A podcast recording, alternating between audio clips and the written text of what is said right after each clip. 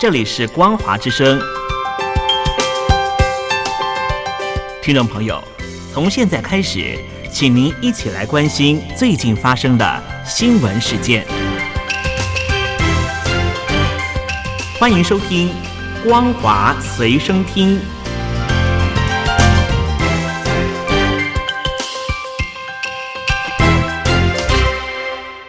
各位听众朋友好，欢迎收听本节的《光华随身听》，我是苏菲菲。首先带您关心，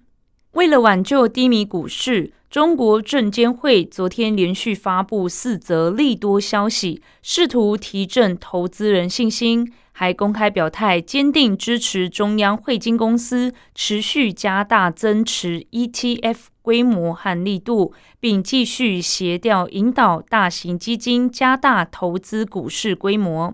首先，中国证监会上市司五号召开推动上市公司提升投资价值专题座谈会，十二家上市公司代表参加。会议指出，上市公司要切实承担提升自身投资价值的主体责任，主动提升投资者回报，积极维护市场稳定，合力提振投资者信心。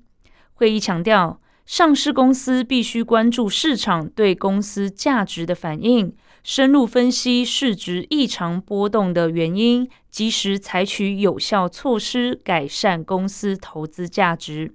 其他还包括要建立提升投资价值内部长期机制，依法充分运用好提升投资价值工具箱，包括股份回购、大股东增持、常态化分红。并购重组等市场工具，主动加强与投资者沟通等。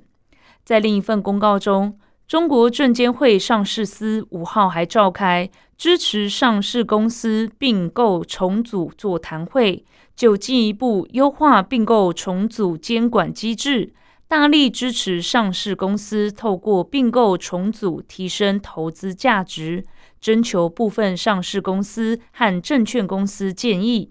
证监会上市司表示，下一步将科学统筹促发展与强监管防风险的关系，多措并举活跃并购重组市场，实施分类监管，研究对大市值公司重组实施快速审核，支持行业龙头企业高效并购优质资产等。对于国家队中央汇金公司今天公告，将持续加大增持 ETF 规模和力度。中国证监会昨天发布答记者问，强调当前 A 股市场估值水准处于历史低位，坚定支持中央汇金公司持续加大增持规模和力度，并将。继续协调引导公募基金、私募基金、社保基金等各类机构投资者更大力度入市。对于进一步加强融券业务监管，中国证监会也发布答记者问称，证监会提出暂停新增转融券规模等举措。近期融券余额已经下降百分之二十四，目前已经降到人民币六百三十七亿元。占 A 股流通市值的百分之零点一，入股积弱不振，股民心慌且丧失信心。在经济前景短期内不见好转下，兔年封关脚步逼近，中国官方频频出手护盘，并连续发声，试图稳住市场信心。根据外媒报道，瓜地马拉正考虑寻求与中国发展正式贸易关系。但仍维持与台湾关系。中国外交部今天回应称，希望瓜地马拉新政府尽早做出决断。环球网报道，中国外交部发言人汪文斌昨天下午主持例行记者会，有记者提问，中方是否接受瓜地马拉一方面考虑与中国大陆发展正式贸易关系，另一方面将继续与台湾维持现有关系的做法。汪文斌老调重提表示。世界上只有一个中国，一个中国原则是国际社会普遍共识和国际关系基本准则，是中国与包括瓜地马拉在内的所有国家展开合作的根本前提和政治基础。汪文斌称，一个中国原则是国际大事，希望瓜地马拉新政府顺应历史大势和时代潮流，尽早做出符合国家和人民根本和长远利益的正确决断。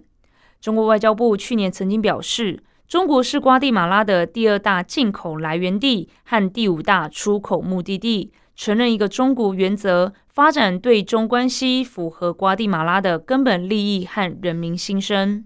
路透社报道，瓜地马拉外交部长马蒂内兹五号表示，正考虑寻求与中国发展正式贸易关系，但仍然打算维持与台湾的现有关系。马蒂内兹受访时表示：“我们会继续与台湾在一直以来的程度上合作，但总统已经指出，我们不能忽视中国代表的分量和势力。”香港警方昨天确认，通气前香港众志成员周婷表示，除非对方回港自首，否则终身通气。香港电台报道，警务处副处长简启恩下午在记者会上确认了通气行动。二零二零年，周婷涉嫌违反香港国安法的勾结外国或者境外势力危害国家安全而被逮捕，事后获准保释。去年九月，警方国安处向他发回旅游证件，并延长他的保释到同年十二月。去年十二月初，周婷在社交平台发文表示，七月获准到加拿大多伦多升学，九月中已经前往当地，经过深思熟虑，决定不回港向警方报道及弃保。记者带你关心国际消息。英国王室昨天宣布，现年七十五岁的国王查尔斯三世罹患癌症。英国首相苏纳克今天表示，查尔斯的癌症是早期发现。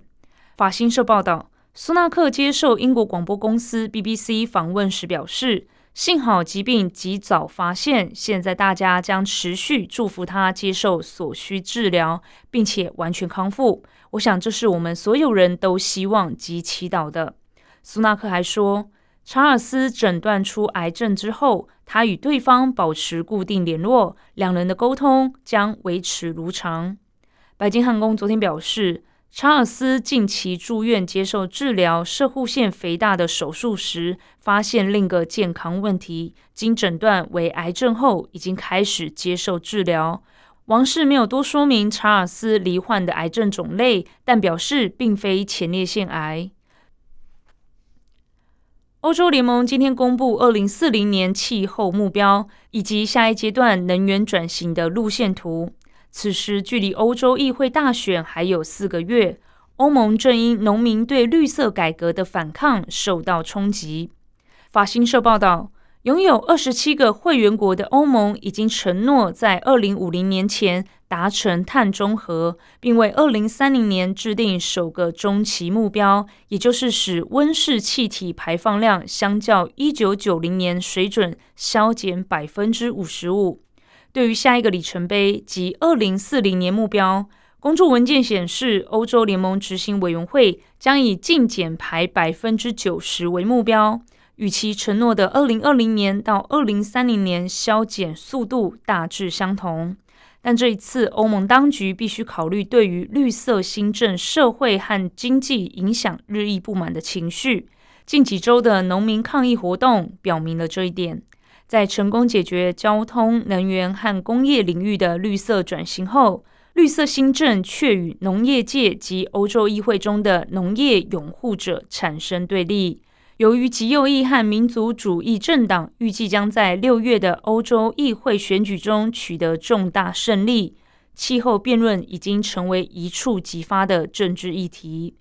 欧盟负责气候政策的执行委员胡克斯特拉在上个月警告，欧盟需要继续站稳双脚，一方面保有气候野心，另一方面确保维持商业竞争力，以实现公正转型。